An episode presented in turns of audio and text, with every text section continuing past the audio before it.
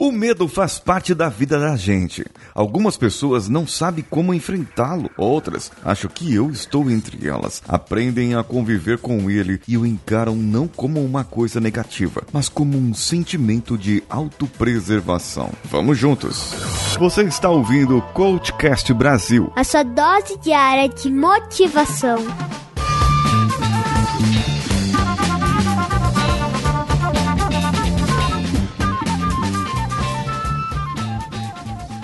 A frase do início é dele, dele, dele. Quem? Quem? Quem? Toca aí. Ayrton! Ayrton! Ayrton! Um dos maiores campeões do Brasil. Não, digamos assim, só das corridas, mas de vários tipos de esportes. Um sonho desde que ele era criança. Paulistano, lá do bairro de Santana, Ayrton Senna nasceu com a velocidade correndo em suas veias. Incentivado pelo seu pai, o Sr. Milton, aos quatro anos de idade já apresentava uma habilidade incrível com o kart. E a partir disso, a paixão pelo barulho do motor acelerado só aumentou. Aos nove anos, conduzia jipes com destreza característica de muita experiência. Aos 13, já competia oficialmente terminou como segundo colocado diversas vezes, o que não o bastava. E Rubinho, aprende com ele, né? Foi quando, em 1977, pôde sentir pela primeira vez o saboroso gosto de uma vitória e decidir que aquele era o seu lugar. O desenvolvimento de Senna como piloto parte de muita inspiração do então garoto que dedicava inúmeras horas do seu dia em treinamentos. Em 1981, começou a competir competir na Europa, ganhando o campeonato inglês da Fórmula Ford 1600, com uma marca de 12 vitórias em 20 corridas. Foi nesse período que decidiu usar o sobrenome de solteira de sua mãe, Senna, já que Silva é um nome muito comum no Brasil. Em 1983,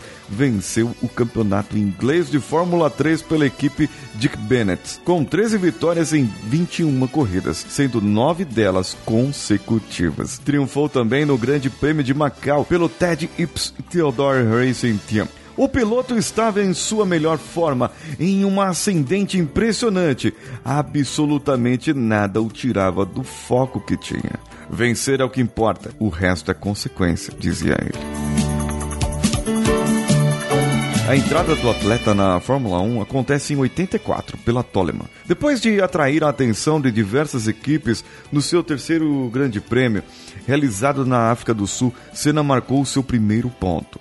Duas semanas depois, o resultado se repetiu no GP da Bélgica. A adversidade o encontrou no GP de São Marco, quando não conseguiu tempo. Essa foi a única vez que isso aconteceu em sua carreira. Afinal, perder não estava nos seus planos. Foi nesse mesmo ano, durante o GP de Mônaco, que Ayrton, depois de conseguir se classificar em 13º no grid de largada, fez um progresso impressionante pelas ruas de Monte Carlo, chegando rapidamente ao terceiro lugar. Durante durante a volta 19, conseguiu ultrapassar Nick Lauda, que até então era uma lenda, era um. Cara, tem até filme dele, gente, que estava em segundo e com isso começou a ameaçar o líder Alan Prost. Mesmo tendo em suas mãos uma máquina muito mais limitada, nesse ponto chovia demais na pista e a corrida teve que ser interrompida por motivos de segurança. Senna havia passado Prost, mas a vitória não foi computada, já que nesses casos se considera a posição da volta anterior. Ainda assim, seu momento não foi apagado, ele havia impressionado. No mesmo ano, Senna ainda conquistou mais dois pódios.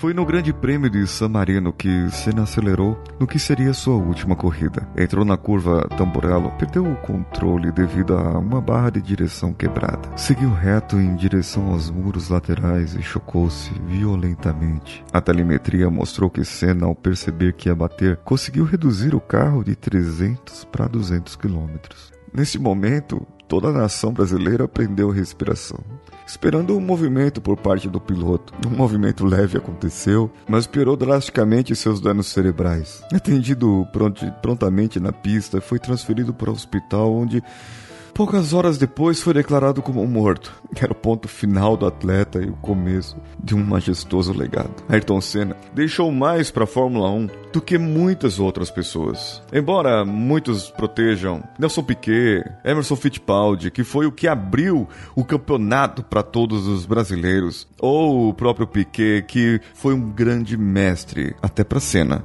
E Senna, mesmo tendo ele como um rival, tinha nele como uma grande inspiração. Eu quero saber de você, caro ouvinte, onde você estava nessa história. Porque o, o, o povo brasileiro, ele quer um herói. Depois do Senna, procuramos em massa, em Rubinho, depois até Guga, e muitos outros. Mas nós não temos um herói. Nós temos pessoas. Pessoas morrem, pessoas se vão. Pessoas nos deixam, nos abandonam, mas aquelas pessoas que nos marcam, mesmo correndo aos domingos, e veja bem uma das frases que eu li aqui falando da história, tirada do site ayrtonsena.com.br, contando a sua história. Esse podcast que é curto não vai contar tudo o que Senna fez, não vai dar tempo, mas veja bem, entenda que o que ele fez, o que ele deixou, o seu incentivo e o seu legado foi muito maior do que a sua própria vida. Não importa ter tido um herói que faleceu, que foi embora. O que importa agora é que nós temos um herói dentro dos nossos corações para sempre. Se você tivesse que definir o sucesso, de que forma você o faria? Através do, dos resultados que você conquista na, na, nos desafios, através dos desafios, e também no seu bem-estar consigo, consigo mesmo, com uh, o teu equilíbrio de ter certeza que o que você está fazendo ou o que você fez foi ou é especial, é diferente. E aqui eu fecho o episódio com mais uma frase de Ayrton Senna. O dia que chegar, chegou. Pode ser daqui a 50 anos. A única coisa certa é que a morte vai chegar. A vocês todos que assistiram e estão assistindo agora, é, eu digo que seja quem você for, seja é, qualquer posição que você tenha na vida, no nível altíssimo ou mais baixo social, tenha sempre como meta muita força, muita determinação e sempre faça tudo com muito amor e com muita fé em Deus. Que um dia você chega lá.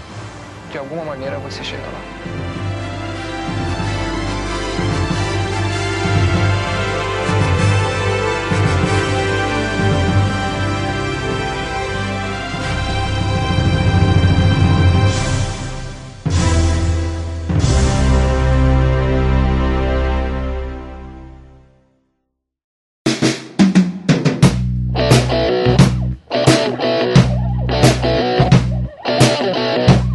Exemplo de Ayrton Senna, qual o legado que você vai deixar para o mundo? Quais são as coisas que você vai deixar aqui? Eu quero que você me comente no meu Instagram, paulinhosiqueira.oficial.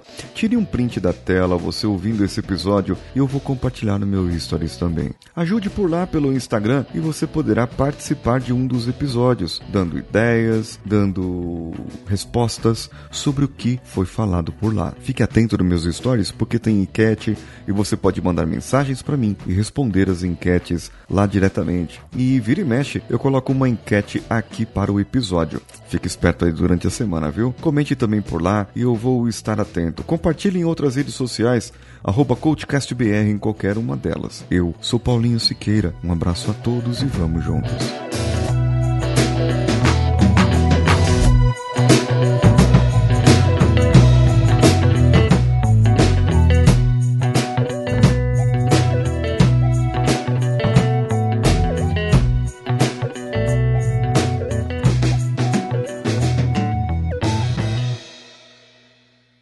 Esse podcast foi editado por Nativa Multimídia, dando alma ao seu podcast.